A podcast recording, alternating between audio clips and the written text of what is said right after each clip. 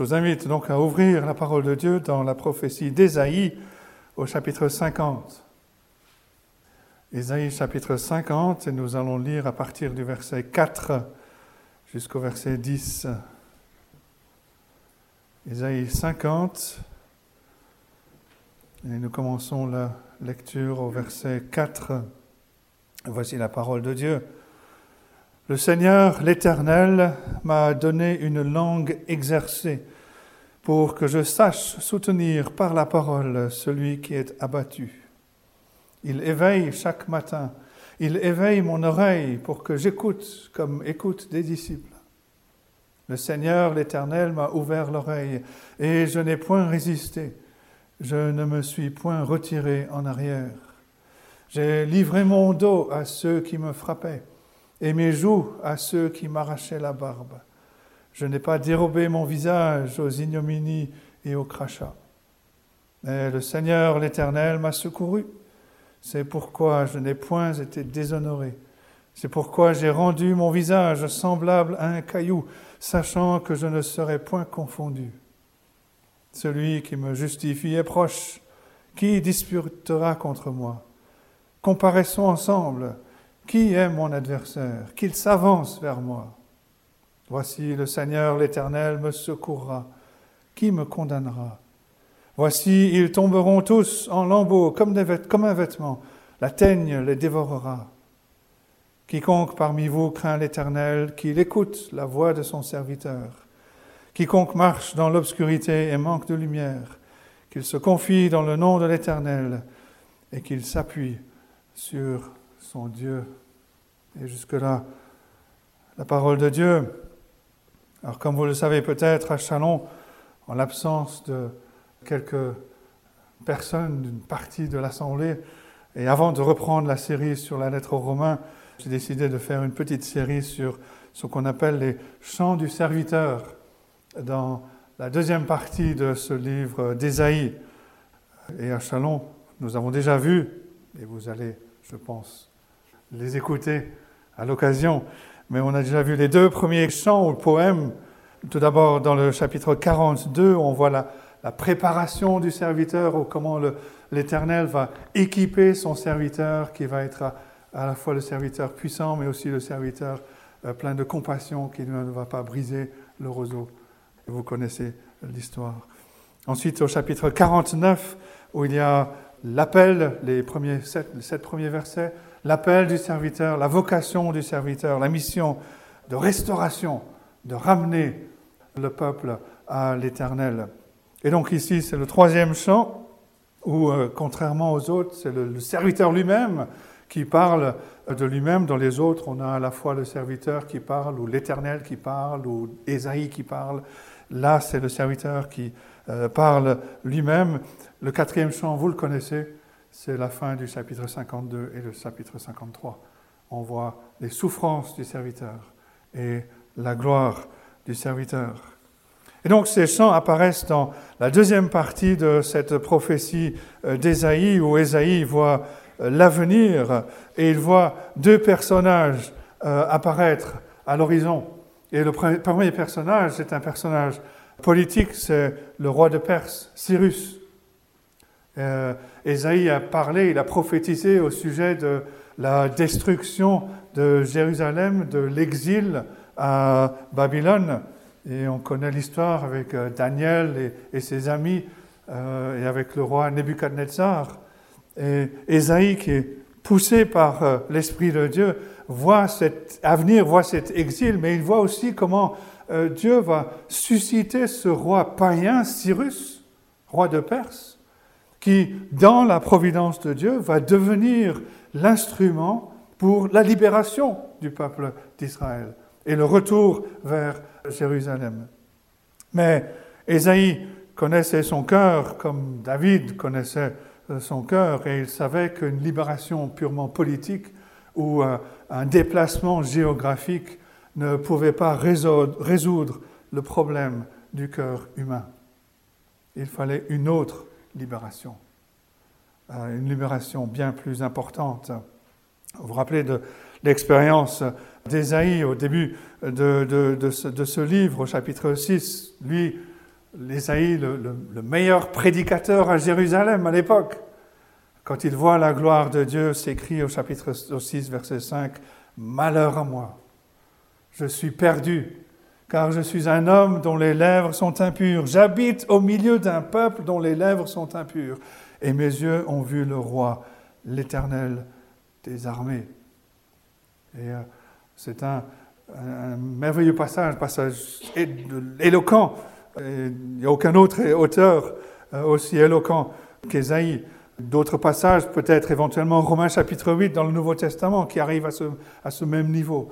Mais ce qu'Ésaïe découvre, et ce que malheureusement peu de personnes découvrent aujourd'hui, c'est que l'endroit où euh, le péché se cache de façon la plus sournoise, ce n'est pas dans ce que nous considérons comme étant nos faiblesses, mais c'est dans ce que nous considérons comme étant nos forces. Ésaïe était prédicateur et il dit Mes lèvres sont impures. Mes lèvres sont impures. C'est là que le péché a tendance à se cacher. Et celui ou celle qui euh, a découvert que la manifestation du péché dans sa vie se trouve en fait dans les dons, ses dons les plus grands. C'est quelqu'un qui a sans doute sondé les profondeurs de sa propre culpabilité de pécheur. Et il se voit véritablement noir devant Dieu, noir de péché. Ésaïe se décrit comme étant perdu dans la présence de Dieu. Et c'est ce sentiment que l'Église doit retrouver aujourd'hui. C'est le contraire de ce que l'Église pense qu'elle a besoin. L'Église pense qu'elle a besoin d'être forte, d'être entendue euh, des puissances politiques, d'être considérée avec une certaine dignité. Mais Esaïe nous enseigne que non, ce dont nous avons besoin, c'est de découvrir la profondeur absolument sombre de notre propre culpabilité, de notre péché. Et on voit la relation entre ce qu'une personne sait au sujet des besoins de son cœur et la clarté de la vision de la grâce de Dieu. Les deux vont ensemble. Si vous me montrez une personne qui pense très peu au sujet de la grâce de Dieu au quotidien, ben moi je vous montrerai une personne qui sait très peu de choses au sujet de la corruption de son propre cœur.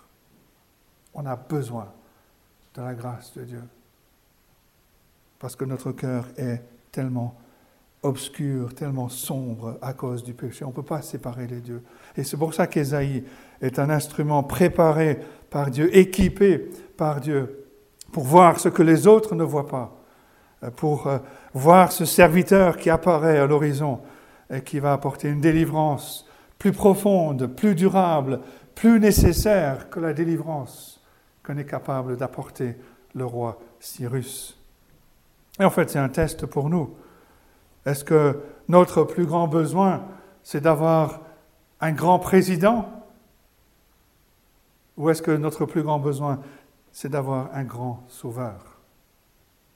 Et ça, ça va, ça va, se manifester dans nos conversations. Est-ce qu'on parle plus de politique ou est-ce qu'on parle plus de notre Seigneur et Sauveur Jésus-Christ? Parfois, on peut entendre, ou parfois on peut même penser, ah, si seulement on avait un plus grand président, ça serait meilleur, ça serait, tout serait différent. Mais est-ce qu'on se rappelle de l'histoire, de notre histoire, de l'histoire de ce pays? Est-ce qu'on connaît quelque chose au sujet de l'histoire des nations? Les nations s'élèvent, elles retombent. Les meilleurs politiques sont au mieux des êtres humains et ils ne peuvent pas répondre aux besoins importants de l'homme. On dit que la politique, c'est l'art du possible. Mais nous, nous avons besoin de quelque chose d'impossible. Nous avons besoin de quelqu'un qui est capable de venir, de nous délivrer de notre péché, de notre égocentrisme, de notre éloignement, de notre aliénation, de notre séparation, de notre rébellion contre Dieu. Et Esaïe voit cela, parce qu'il a appris à ne pas mettre sa confiance dans les princes de ce monde. Il a vu la corruption de son cœur, et c'est ce qu'il a préparé pour être le porte-parole de Dieu. Et il voit donc cette série de portraits du serviteur de l'Éternel euh, ce serviteur qui apparaît à l'horizon et nous qui avons la lumière du Nouveau Testament. Euh, nous voyons que ce serviteur, bien sûr, n'est autre que le Seigneur euh, Jésus-Christ. Quand on lit le Nouveau Testament, on retrouve ces chants, ces poèmes qui sont cités et qui s'appliquent au Seigneur Jésus. Par exemple, quand Philippe est transporté pour aller rencontrer le trésorier de la reine d'Éthiopie dans le désert, ce, trésorier qui lisait Euh, qui lisait ses, poèmes, ses, ses, chants au sujet de ce serviteur. Philippe lui demande, est-ce que tu comprends ce que tu dis? Le trésorier lui dit, mais comment est-ce que je peux comprendre si personne ne m'explique de... Est-ce que ça parle de l'auteur Est-ce que ça parle de quelqu'un d'autre? L'Éthiopien était là, il dit, mais c'est un mystère pour moi. Et Philippe lui explique que tout cela parle du Seigneur Jésus-Christ, qui est venu, qui lui le serviteur de l'Éternel. On a donc les plus belles descriptions du Seigneur Jésus dans les pages de l'Ancien Testament.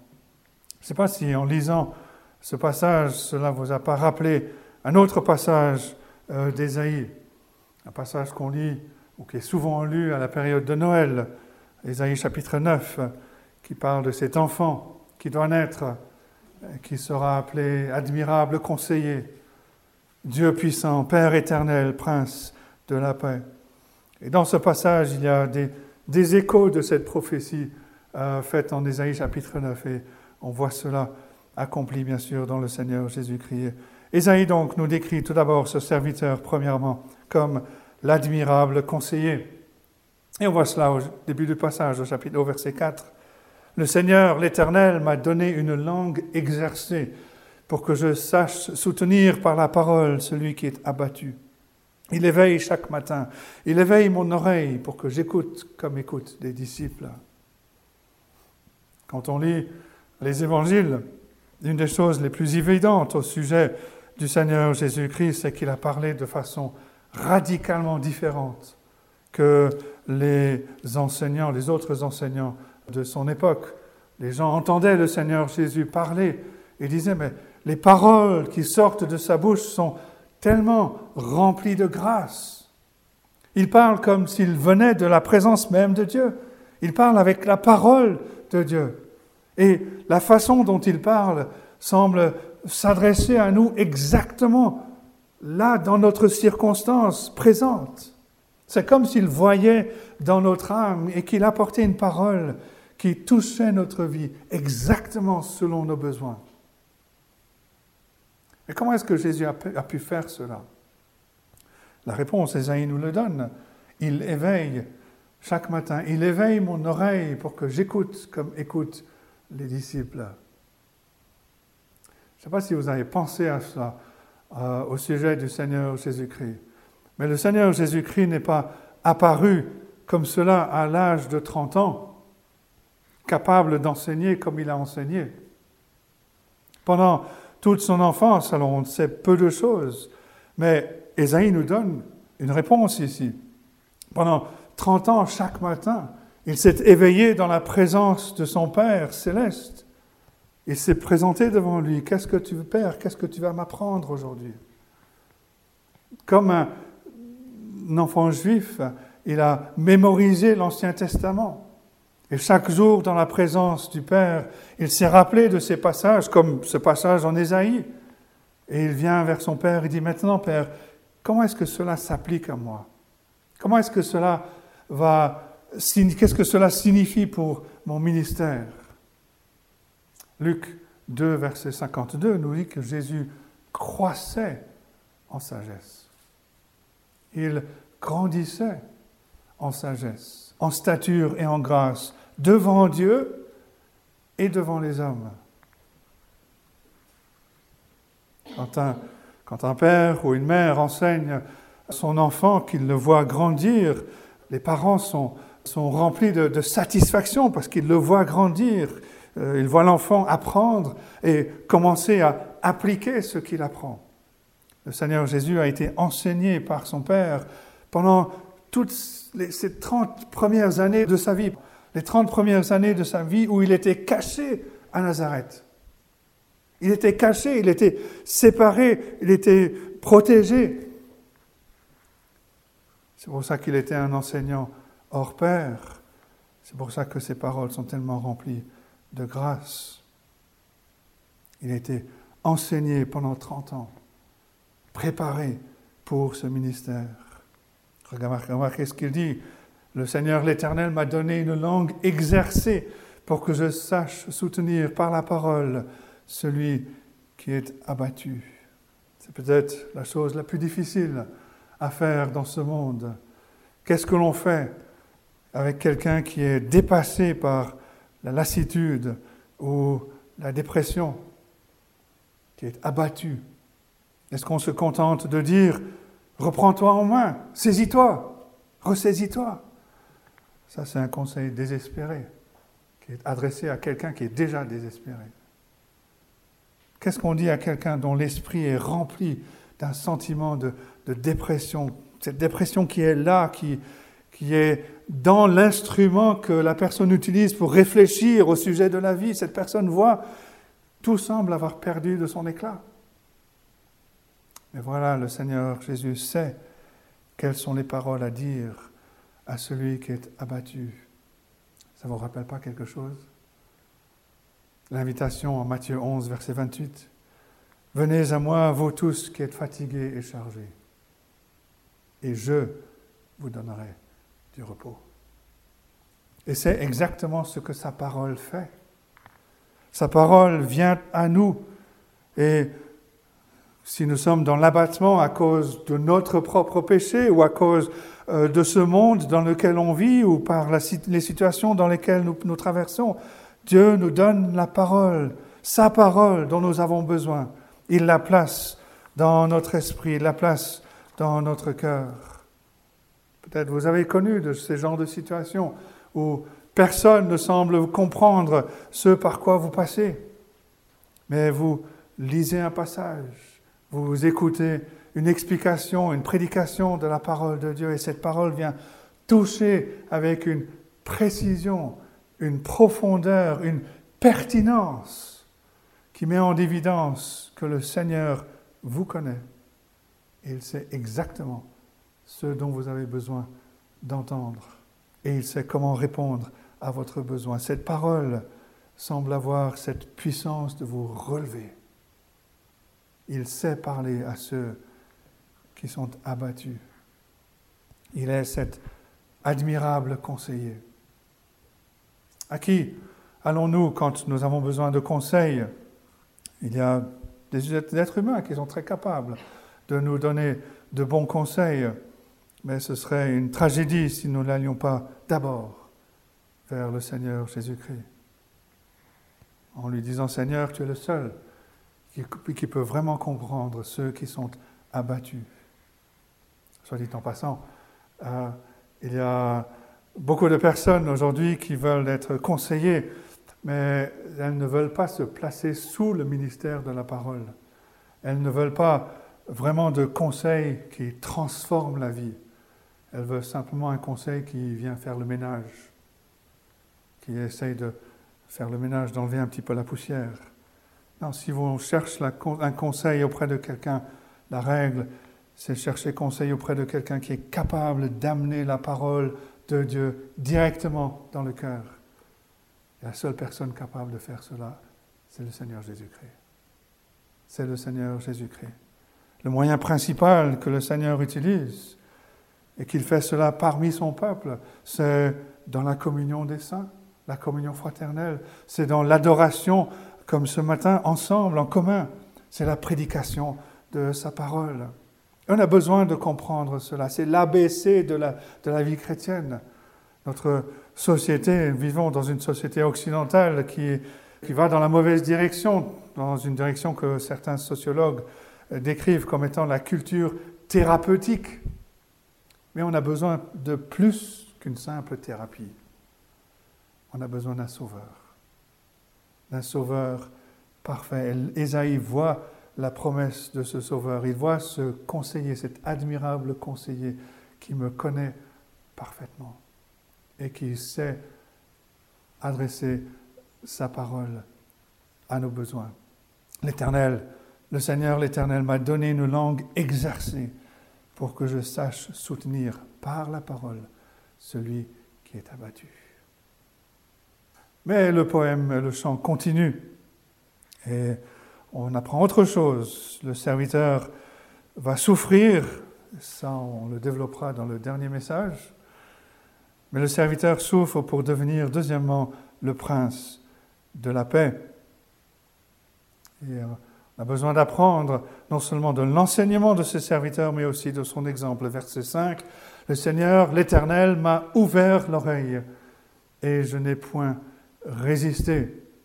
C'est une chose d'avoir, de recevoir des conseils, mais recevoir de bons conseils n'est pas la même chose que de se détourner de sa rébellion pour suivre les conseils. On peut recevoir des conseils, mais si on ne les suit pas, ce n'est pas la même chose. Et le langage ici est assez intéressant. L'Éternel, le Seigneur, l'Éternel m'a ouvert l'oreille. Alors pour comprendre cette expression, il faut retourner à la loi de Moïse pour saisir le sens de cette phrase. Au temps de la loi de Moïse, si un esclave ne voulait pas quitter son maître, parce que euh, son maître prenait bien soin de lui et de sa famille, l'esclave pouvait aller dire à son maître, Maître, je t'aime beaucoup, je ne veux jamais que tu me libères, je veux rester ton, esclave. Et que faisait le maître de l'esclave? Il va, l'amenait vers, le plaçait contre le montant d'une porte. Il prenait un clou et il transperçait l'oreille avec ce clou. Et on lit cela en Exode 21, versets 5 et 6. C'est le premier piercing. Aujourd'hui, on voit des hommes avec une, voire deux oreilles euh, percées, même parmi les chrétiens. Et on voudrait leur demander si cela veut dire qu'ils sont entièrement consacrés au Seigneur, ou c'est sûrement, sûrement simplement décoratif. Mais Esaïe dit que c'est le Père, c'est l'Éternel qui a ouvert l'oreille du serviteur, qui a percé l'oreille du serviteur le serviteur qui n'était pas rebelle, ce serviteur qui, était, qui voulait faire la volonté de son Père. Et ce qui suit est accompli de façon quasi, quasi littérale dans, le, dans les évangiles. Verset 6, J'ai livré mon dos à ceux qui me frappaient, et mes joues à ceux qui m'arrachaient la barbe. Je n'ai point dérobé, je n'ai pas dérobé mon visage aux ignominies et aux crachats. Il y a des passages, et surtout quand on lit ce, qui s'est passé dans le Nouveau Testament, quand les, Romains, les soldats ont, maltraité le Seigneur Jésus-Christ, on ne peut pas lire ces passages sans avoir une certaine boule au ventre, de voir ce que le Seigneur Jésus-Christ a dû souffrir, cette, oui, cette ignominie de la part de ceux qui le, le faisaient souffrir. Pourquoi est-ce qu'il a accepté de passer par là? Pourquoi est-ce qu'il est entré dans ce monde de chaos Parce qu'il est le prince de la paix. Il devait entrer dans le vif du sujet. Il devait entrer sous, dans, dans ce chaos moral euh, du monde. Et il est devenu une victime aux mains des soldats romains. Il est devenu victime pour que il n'y a aucune victime dans le monde qui puisse dire personne ne me comprend. On vit dans une société de victimes. Tout le monde est victime. On est victime d'habiter dans le nord de la France et dans l'est de la France et pas dans le sud. Ce n'est pas de notre faute. Mais plus sérieusement, il y a des personnes qui sont victimes d'un traitement cruel ou inapproprié de la part d'autres personnes. Mais Esaïe dit que ces personnes peuvent s'approcher de ce serviteur, s'approcher du Seigneur Jésus-Christ et lui dire, je sais que tu peux m'apporter la paix parce que toi, tu as souffert comme aucune autre victime. Toi, tu me comprends. Et c'est là la différence avec le Seigneur Jésus. Un commentateur a souligné que Beaucoup de personnes entrent dans une profession sociale ou une profession de soignant pour en réalité essayer de mettre de l'ordre dans leur propre vie. Mais si on est dans le besoin, on ne veut pas de quelqu'un qui essaye de mettre de l'ordre dans sa vie pour nous aider. On a besoin de quelqu'un, au contraire, dont la vie est en ordre, qui a été une victime, qui est sorti de cette épreuve sans aucune trace de rancœur. Et la seule personne, bien sûr, c'est le Seigneur Jésus-Christ. C'est le Seigneur Jésus-Christ, le prince de la paix, qui savait qu'il ne resterait pas dans cette situation de victime, que son Père allait le secourir. C'est pour ça qu'il est déterminé à faire euh, la volonté de, son Père, à, accomplir la mission euh, que le Père lui a confiée. Verset 7. Le Seigneur, l'Éternel, m'a secouru, c'est pourquoi je n'ai point été déshonoré. C'est pourquoi j'ai rendu mon visage semblable à un caillou. Voilà la détermination. Voilà l'image de la détermination. sachant que je ne serais point confondu. Il savait que cela impliquait l'humiliation, que cela impliquait être rejeté par les siens, que cela allait jusqu'à la mort sur la croix. Il savait aussi que ce n'était pas la fin. Jésus est cet admirable conseiller. Il souffre pour devenir ce prince de la paix. Mais Isaïe nous parle ensuite de son triomphe, de sa revendication. Troisième point, il est le Dieu Tout-Puissant. Verset 8, début du verset 9, Celui qui me justifie est proche. Qui disputera contre moi? Comparaissons ensemble. Qui est mon adversaire? Qu'il s'avance vers moi. Voici le Seigneur l'Éternel me secourra qui me condamnera?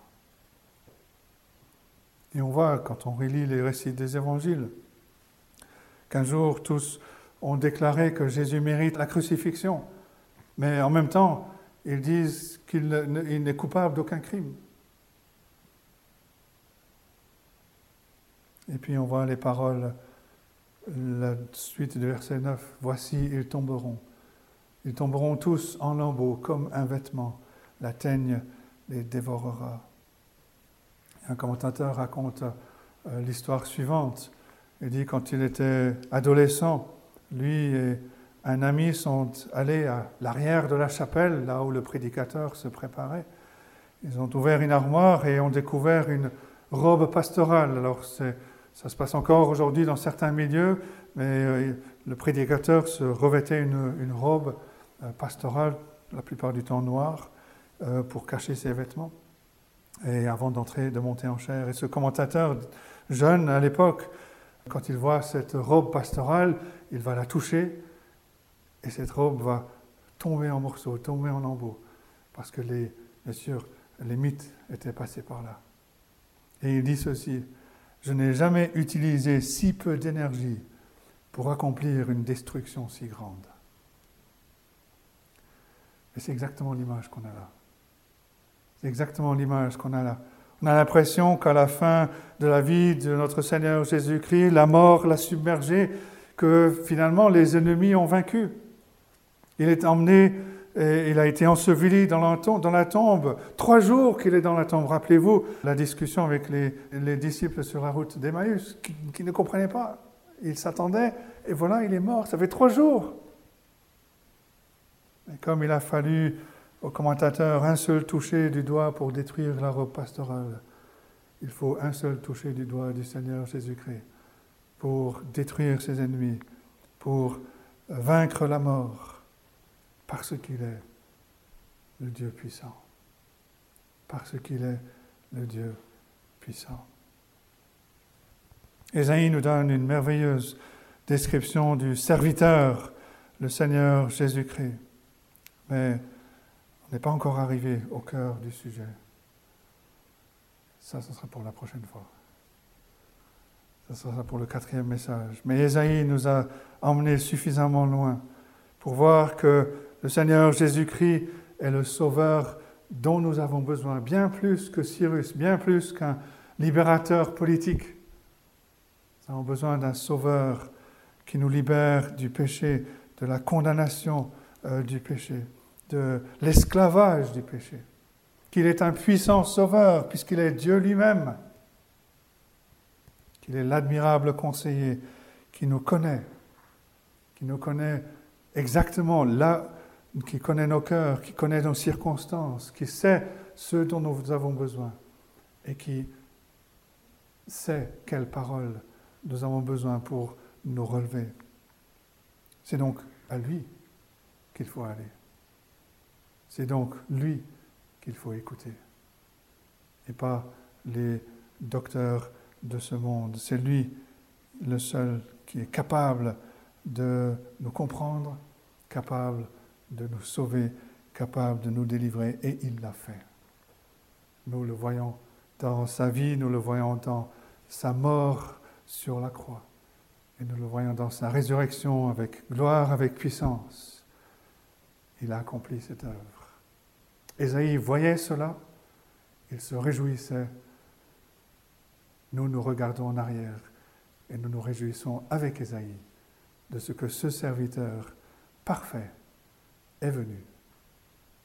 Et nous l'avons et nous le connaissons dans la personne de notre Seigneur Jésus-Christ. C'est donc à lui qu'il faut aller et c'est lui qu'il faut écouter. Que Dieu bénisse sa parole à nos cœurs ce matin. Amen.